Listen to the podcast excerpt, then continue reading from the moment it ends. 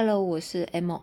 我们今天的主题呢是要来讨论，就是呃，巴黎的艺术家他们怎么生存。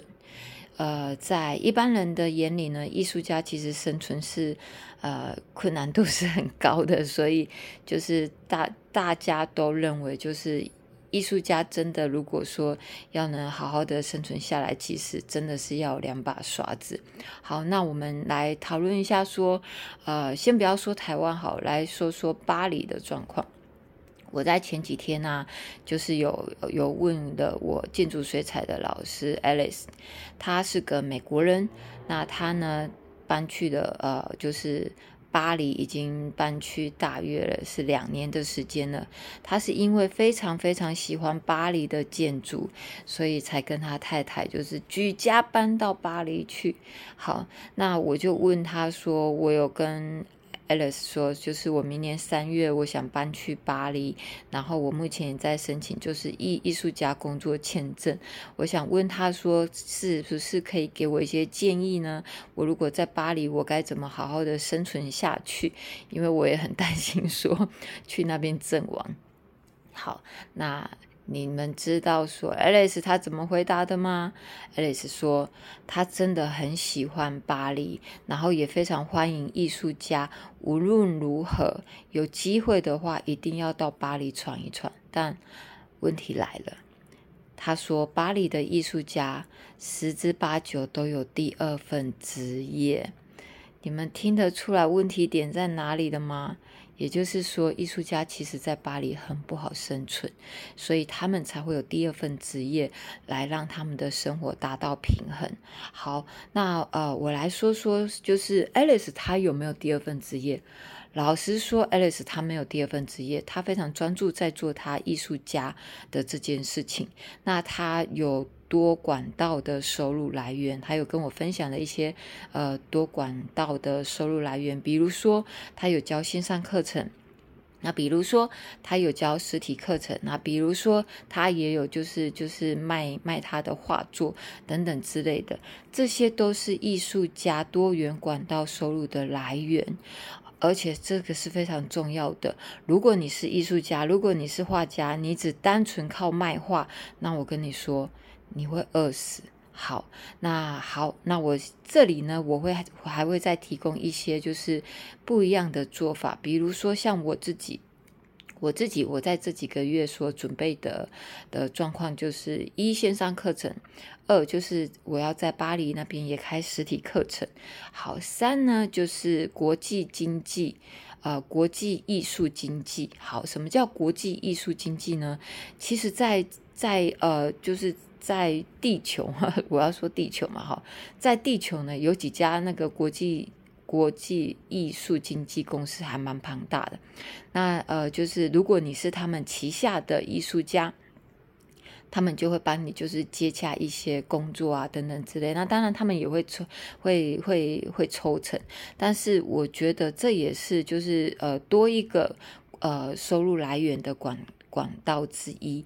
那另外呢，我还有在就是贩售我自己设计的商品，因为我的我自己的画作，我有把它做成丝巾，所以也有自己的商店在做贩售。你们就可以看得到，说就可以看出来说，其实其实我目前的收入来源其实还蛮多元的。所以这个是艺术家，就是能继续维持下去，你这个身份。呃的很重要的原因。好，那我在巴黎呢？我在巴黎，我呃，我即将要前往巴黎工作生生活。我这一部分我得做的更加足够一点，所以在十一月、十二月、一月都是我非常非常忙碌的时候。如果你对就是呃今天的议题也很有兴趣。欢迎欢迎你来赞助我的频道，你们只要赞助我一杯呃真奶的费用，其实赞助费只有五十元，一杯真奶的费用。然后你可以留留你的 email 给我，我会发就是一些就是我今天所说的一些比较重点细节，比如说有哪几家。国际艺术经纪公司，可以让你们参考。如果你对于就是走艺术这一方面，你很有很有兴趣，那你也不希望说就是还有第二份职业，我也不希望说我到了巴黎，我还去早餐店打工，我还去咖啡店打工。虽然说在咖啡店，在巴黎的咖啡馆。工作是一件我觉得还蛮浪漫的事情，尤其是我跟你们说，在在法国，呃，就是他们的个性就是就是慢慢来，慢慢来，也不会很积极。所以，所以像比如说我在巴黎的咖啡馆，我坐下来等等要点餐，你得等服务员有空。好，那大概会等多久呢？五分钟至十分钟都很有可能，所以你就慢慢来，慢慢来。所以我觉得巴黎是一个很好磨磨耐性的一个城市。那我如果真的真的在巴黎，就是初期生活有困难的话，我也想去咖啡馆打工。我觉得去咖啡馆打工也不错。呃，巴黎人的生活态度毕竟跟台湾人生活态度比较不一样。台湾人真的是服务优先，服务第一。呃，然后但是巴黎却不是哦，就是我有一次跟我的好朋友，他叫阿农，阿农呢，他是一个黑人，呃，他三十一岁，我们两个相约好去罗浮宫，阿诺先在网络上买好了票，好，那我们两个呢就想说，哎，在网络上买好了票，至少去不用排队了吧，对不对？就可以直接进去，不是？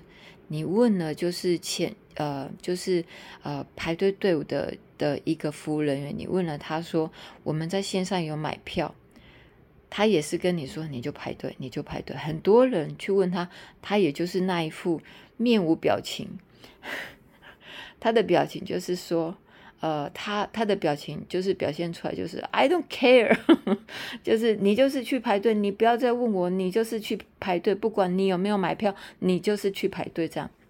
所以这也是就是我在巴黎觉得就是还蛮有趣的一个。一个经验，他们、他、们他们的人就是慢慢来，慢慢来。好，那呃，当然这个是我所做的预设。如果我在巴黎真的初期生活有困难，我还是会去打工。但我还是必须要先说，呃，身为一个艺术家，你的收入必须要多元，你不能只靠单一卖画作、单一办画展而已。你必须要有很多的呃收入来源。其实艺术。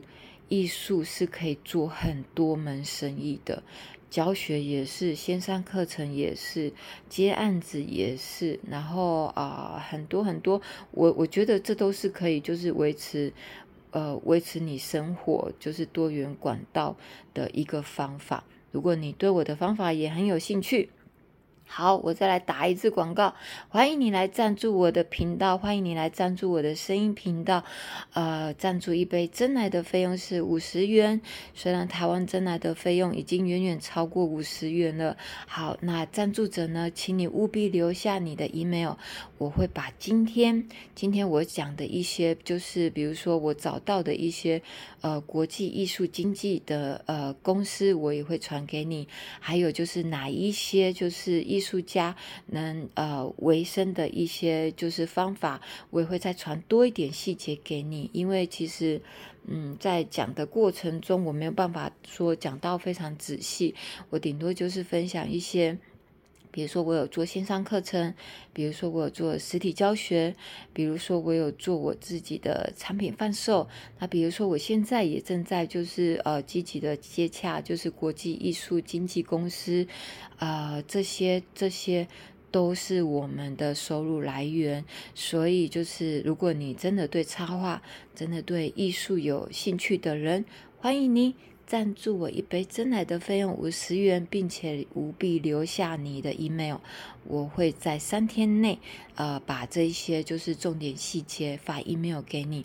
如果你在你的 email 里面找不到的话，请你务必在垃圾邮件里面找一下，因为有时候我不晓得为什么，就是发出去的 email，哎。